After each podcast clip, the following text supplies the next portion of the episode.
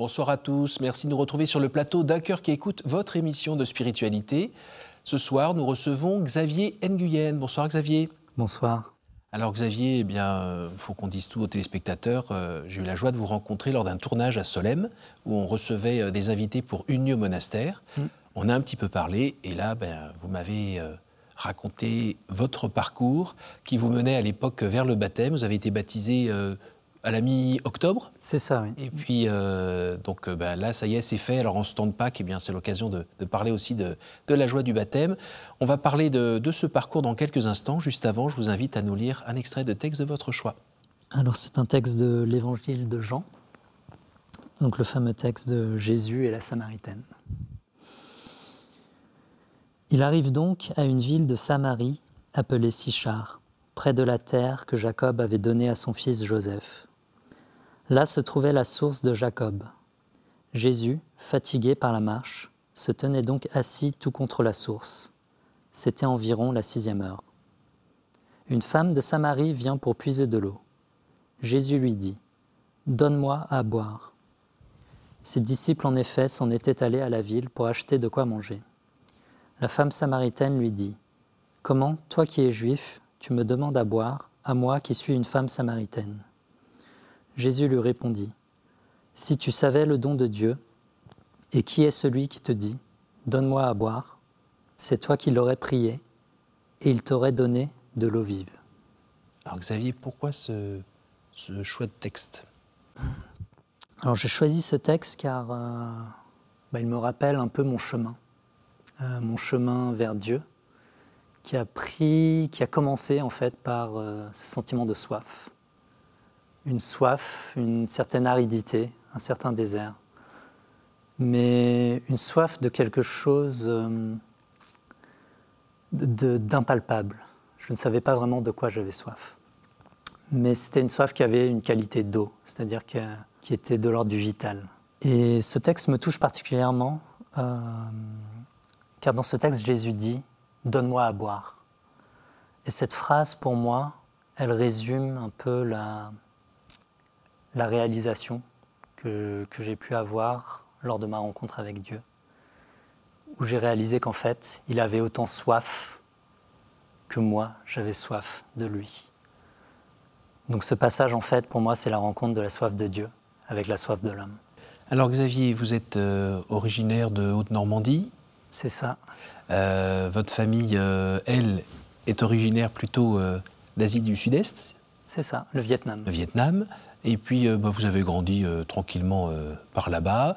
Et puis, on va dire que c'est une famille de confession bouddhiste. Voilà, donc ça faisait partie du décor, entre guillemets. Mm. Ça n'avait pas une incidence énorme dans votre vie. Mm. Et puis, bah, les études sont venues, ça s'est plutôt bien passé. bon, c'était pas génial en Haute-Normandie d'être d'origine asiatique parce que on se faisait un petit peu remarquer dans l'eau, ce qui n'est pas toujours agréable quand on est adolescent. Et puis, les études se sont plutôt bien passées. Vous, avez, vous êtes dirigé vers quel type d'études d'ailleurs? Alors, j'ai pris le chemin de la prépa, mhm. prépa commerce, mhm. euh, pour ensuite intégrer une école de commerce. Et les premiers jobs, ça s'est passé dans, quelle filière? Alors, je me suis dirigé vers la finance et l'investissement. Donc, euh, suite à mes études, je suis parti à l'étranger. Mhm. J'ai travaillé euh, un peu moins de deux ans en Allemagne à Munich et ensuite à Londres, donc dans des grands fonds d'investissement. Donc vous étiez euh, le prototype euh, du petit jeune euh, bosseur qui connaît bien, qui cartonne, qui compte pas ses heures et qui gagne plein de sous et qui n'a pas le temps de les dépenser C'est un peu ça? C'est un peu ça en résumé. mais effectivement, on, est un peu projeté dans ce rythme très intense où on est un peu voilà, des soldats. Et, euh, mais il y avait une excitation. Euh, C'était pas que bon, j'étais jeune. Euh, on met beaucoup de sous entre nos mains à gérer. Vous étiez spécialisé dans l'achat d'immeubles? C'est ça, dans des fonds d'investissement immobilier. Donc le fonds en lui-même gère des centaines de milliards de dollars, hein. mhm. mon équipe des dizaines de milliards. Et j'étais responsable d'investissement, enfin analyste financier, responsable d'investissement en charge de, de voilà, d'analyser les opportunités d'investissement immobilier en Europe. Bon, on ne gagne pas toujours quand même. Bah, on gagne et on perd, mais on essaie de voilà, euh, analyser les risques et faire en sorte d'avoir le maximum de retour pour le, le, risque engagé. On est un peu le roi du monde alors quand ça marche bien?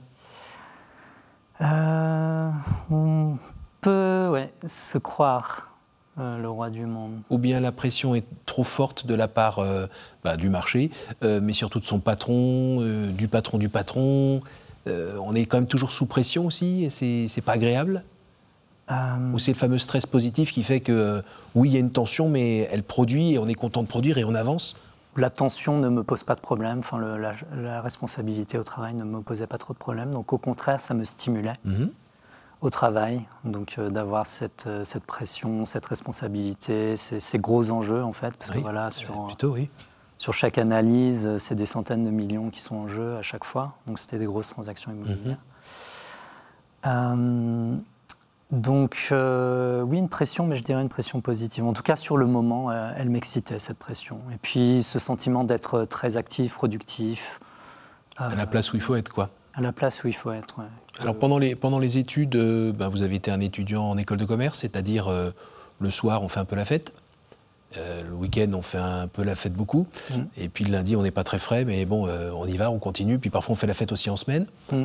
Quand vous êtes allé dans ce, cadre professionnel à Munich et, et à Londres, ça continuait la fête ou pas? Oui, et euh, c'est un peu un, cercle en fait. On rentre dans ce rythme où on travaille énormément en semaine, grosse charge mentale, grosse charge de travail, on ne sort pas la tête du guidon.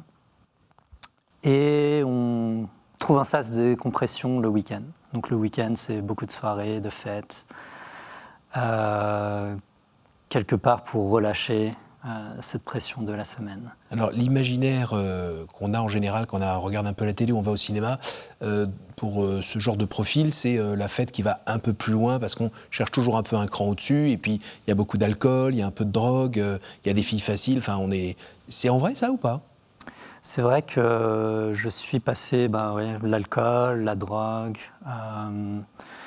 on cherche quelque part à, je ne sais pas, peut-être une, forme d'anesthésie.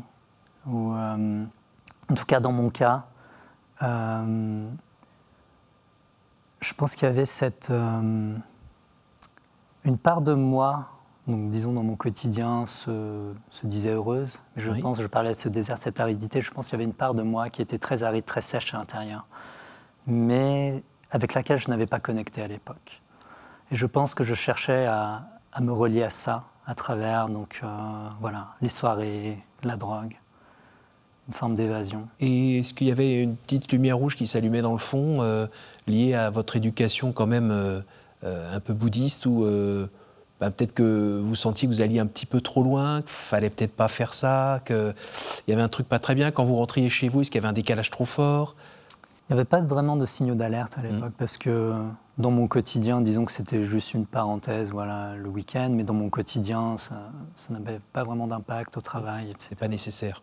Oui, voilà. Et puis, c'était pas une addiction vraiment euh, très forte. C'était récréatif, quoi. C'était plus récréatif. Alors, qu'est-ce qui fait que ça s'est eh bien, ça a commencé à grandir, je pense. Euh, je pense au bout de 4 ans à Londres. Euh, donc voilà, je gagnais euh, bah voilà, très bien ma vie. J'avais une vie qui ronronne, comme on dit, un bel appart dans les beaux quartiers. J'avais ma santé, la famille, les amis. Je voyageais quand je voulais, où je voulais. J'avais, voilà, extérieurement, j'étais comblé. Rien ne manquait, une petite amie. Enfin, la vie roule, un peu de l'autoroute, quoi. Et puis du succès au travail. Voilà. Euh, j'étais bon dans ce que je faisais. Mais. Vous étiez encore dans la vingtaine, là J'étais encore dans la vingtaine, oui. La vingtaine, j'étais 26-27. Mhm. Et euh, ensuite, oui, je dirais, ça a pris la forme d'abord de l'ennui au travail. J'ai commencé à ressentir de l'ennui au travail. Le fait de. Certes, on était dans l'action, dans la production, mais le sentiment d'être à l'étroit intérieurement. Il y a quelque chose qui n'était euh, pas très expansif intérieurement. Donc euh, on se sent un peu étriqué, on commence à s'ennuyer, on se pose, euh, je commençais à me poser la question de est-ce que je suis à ma place, est-ce que ce travail me plaît vraiment, est-ce que se poser la question du sens aussi, le sens de mon travail. Et ensuite, je dirais, c'est venu assez naturellement. au bout de quelques mois, j'ai senti que voilà, j'avais envie de voir autre chose, de prendre un peu de temps à l'écart pour prendre du recul. Parce que, comme je vous disais, j'étais un peu dans, cette autoroute.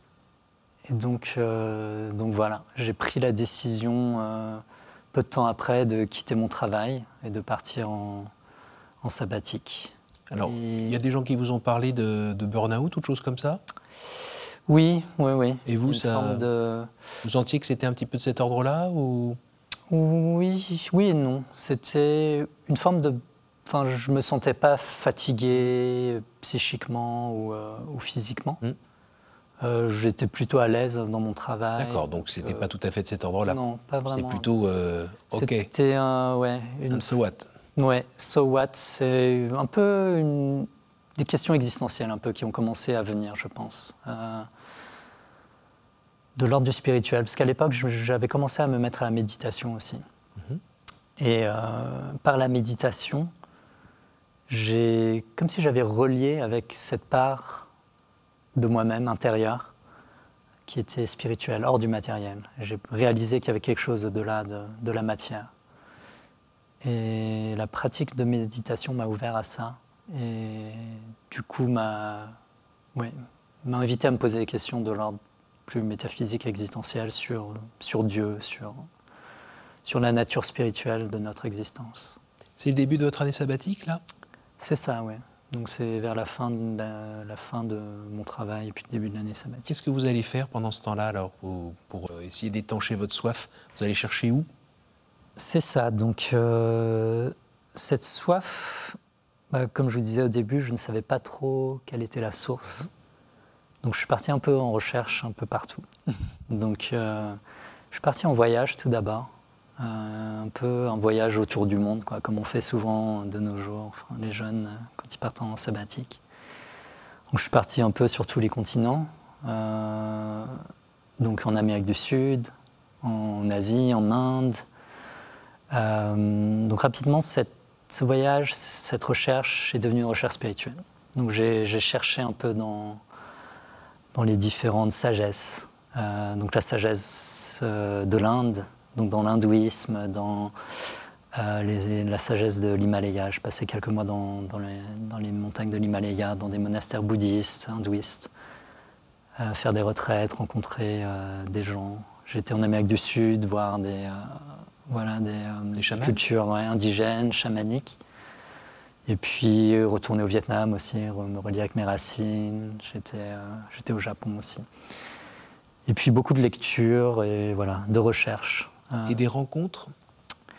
Des rencontres aussi. Euh, Qui nourrissent des, maîtres de sagesse ou des guides spirituels ou... Vous en avez trouvé sur votre route aussi? C'est ça, oui. On croise la route. Et qui à chaque fois ont donné des petites pichenettes?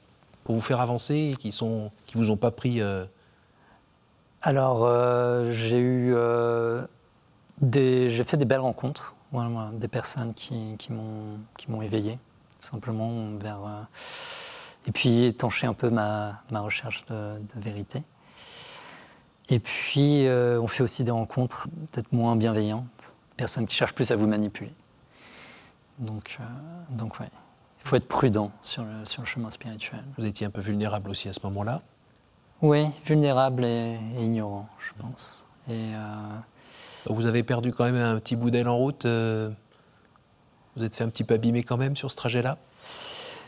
Bah, Je dirais que, en fait, dans cette quête, euh, je me suis abîmé dans le sens où euh, c'était une quête, je pense, qui était trop tournée vers, euh, vers moi-même, au fond.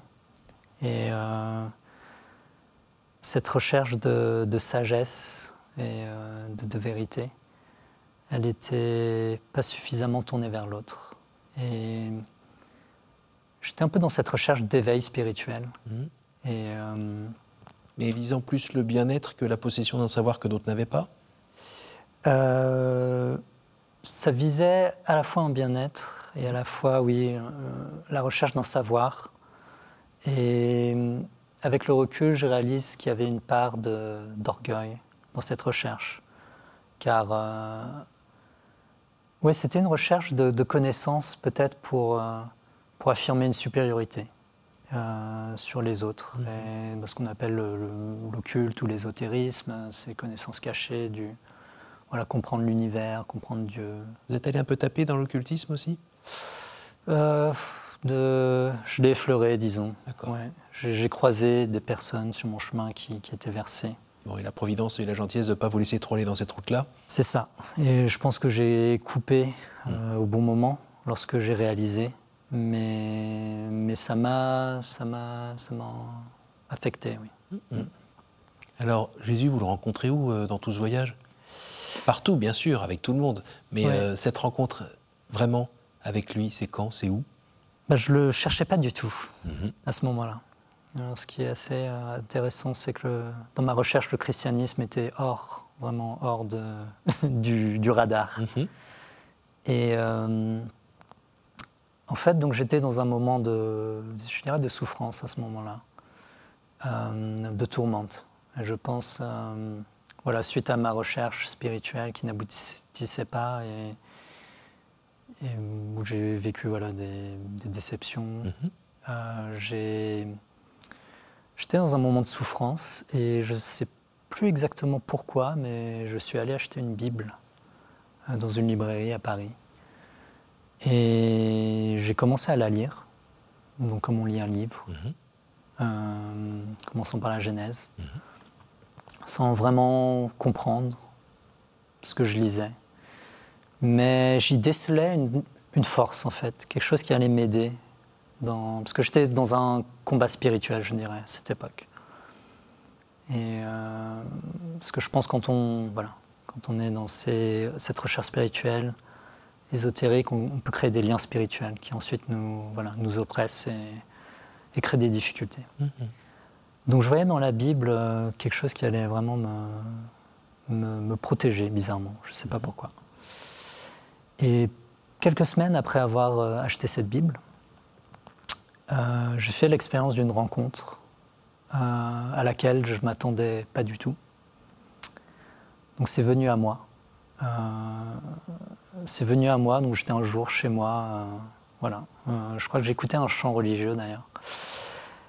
Et, c'est comme si Dieu était venu me saisir.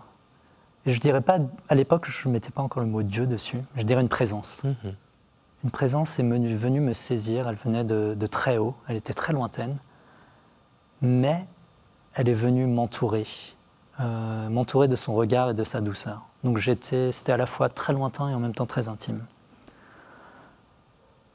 Et cette présence, elle, elle était une personne. C'est ça qui m'a frappé, comparé à, aux expériences peut-être mystiques que j'ai pu avoir auparavant. C'était vraiment une personne. Donc il y avait un autre. Et elle m'a fait comprendre deux choses. La première, elle m'a fait voir mon péché. Et c'est la première fois que, de ma vie que j'étais face à, à mon péché, mon orgueil, ma vanité, mon autosuffisance, le fait de compter que sur mes propres forces. Et elle m'a montré ce cœur de pierre. Et en même temps, elle m'a montré que face à cette misère, ce cœur de pierre, elle m'aimait, tel que j'étais. Et cette présence, elle m'aimait depuis le premier jour. C'est-à-dire qu'elle était là, à la porte de mon cœur, depuis ma naissance, mais je l'avais refusée toute ma vie, par ignorance, par vanité, par orgueil, par refus de l'aimer. Donc c'était un, refus d'aimer, ouais. Elle m'a fait, fait, prendre conscience de mon refus d'aimer. Et donc je me suis mis à genoux et j'ai dit deux choses. Il y a juste deux mots qui me sont sortis de la bouche, c'était pardon et je t'aime. Donc pardon, je t'aime. Je pense que j'ai répété ces deux mots pendant plusieurs minutes. Et donc ouais, c'était une expérience, je dirais, une première rencontre que je n'ai pas du tout compris sur le moment. Ça a mis du temps. Je n'avais pas, je n'ai pas fait le lien tout de suite avec le Christ. Mais euh, en approfondissant en fait mes lectures et ma connaissance de la foi chrétienne, j'ai réalisé que le, le, Dieu en fait de la Bible, le Jésus, le Dieu chrétien. Lui. Correspondait en fait à, à cet autre, à cette présence que j'ai expérimentée ce jour-là. Après, qu'est-ce qui vous a mené à cette demande du baptême alors? Euh, ça a été un long chemin. Donc entre cette première rencontre et euh, le baptême, il s'est passé euh, deux ans et demi. Mhm. Et car au début, je, je, je l'ai mise dans un coin. Mhm. J'ai- Je ne comprenais pas vraiment cette expérience. et Je l'ai je l'ai douté aussi. Mais la graine avait été déposée en moi. Et je pense que une fois que la graine est déposée, je pense que Dieu ne nous lâche plus. La grâce opère. Et j'avais énormément de bah, d'a priori en fait sur l'Église, la foi catholique. Et euh, j'ai dû voilà euh, faire un chemin qui est passé par euh, des séjours en monastère, moi comme là où nous nous sommes rencontrés, monastère bénédictin. Euh, c'est passé par des, lieux de pèlerinage aussi. Euh, je suis passé par Lourdes, par le Puy-en-Velay, je suis allé à Medjugorje aussi, en Bosnie. Euh, sans trop savoir pourquoi. Et finalement, a posteriori, je réalise que voilà, c'est, l'action de la Vierge qui m'a vraiment tenu la main sur ce chemin. Et euh, donc voilà, des, des lieux de pèlerinage et euh, des rencontres aussi. J'ai, euh, fait un séjour notamment au Cenacolo, Oui. qui est euh, une communauté qui aide des jeunes en, en détresse, Oui. qui aide à les sortir de, que ce soit d'addiction, de drogue, de, voilà, de, de la rue ou de la violence. Et j'ai fait une expérience d'un mois là-bas pour. Voilà, je voulais vivre une expérience chrétienne incarnée. Car, euh, oui, c'est cet autre aspect de Dieu, de cette rencontre qui a été vraiment frappante pour moi. C'est que c'était un Dieu qui venait à moi, qui s'abaissait, qui s'incarnait. C'était pas un Dieu que j'allais chercher, voilà, vraiment euh, par la transcendance, comme, euh, comme dans la, voie précédente que j'ai prise. Il s'abaisse et il vient me rencontrer là où je suis. Et donc, pour revenir à cette expérience au Cenacolo, euh, voilà, j'étais face à des jeunes qui étaient vraiment en difficulté. Mais euh, j'ai pu voir à travers eux la grâce opérée. Et, euh, là-bas, j'ai fait notamment la rencontre d'un garçon vietnamien qui, qui m'a beaucoup touché et en qui j'ai vu bah, le Christ en fait. J'ai vu à travers ses yeux son chemin de rédemption aussi. Euh, il m'a beaucoup touché par sa bien- bienveillance et sa douceur et je pense que voilà, ces rencontres en fait et de voir ce, ce Christ incarné à travers les autres. Est-ce que vous pouvez nous dire, euh, en un mot, parce qu'on arrive déjà à la fin de cette émission, Ah. euh, ce que le, le baptême vous a offert? Le baptême, je le résumerai de la manière suivante. C'est à la fois tout changer et rien changer. C'est-à-dire qu'on est toujours le même, on est toujours avec euh, ses faiblesses, ses, souffrances, ses difficultés. Mais tout cela est maintenant habité. C'est habité par euh, l'Esprit Saint. Et, tout prend. C'est comme si mon regard avait changé. Et euh, voilà, c'est. Je suis le même Xavier, mais intérieurement, il y a cet espace où j'accueille en fait la grâce de Dieu et je peux accueillir donc les autres euh, tels qu'ils sont. Alors là, je vais vous demander d'accepter ma requête. Mm. Euh, Est-ce que vous pouvez me dire un chiffre entre 1 et 8, s'il vous plaît? Euh, disons trois. Quelle est pour vous la plus belle fête? Je dirais la nativité. Euh, parce que ça me fait contempler en fait la, justement cette incarnation et la fragilité euh, de Dieu en fait, qui a accepté de se faire homme et de se rendre aussi vulnérable qu'un bébé et aussi dépendant qu'un bébé, donc dépendant auprès de sa mère. Je trouve ça très beau en fait, cette idée euh, de la vulnérabilité de Dieu. Entre 1 et 7 Euh, 7. Si vous pouviez emmener trois objets au paradis, ce serait Je pense qu'au paradis, on n'a plus besoin d'objets. Donc je viendrai tel que je suis, nu comme on dit. Entre 1 et 6 1. Quelle image vous faites-vous du paradis?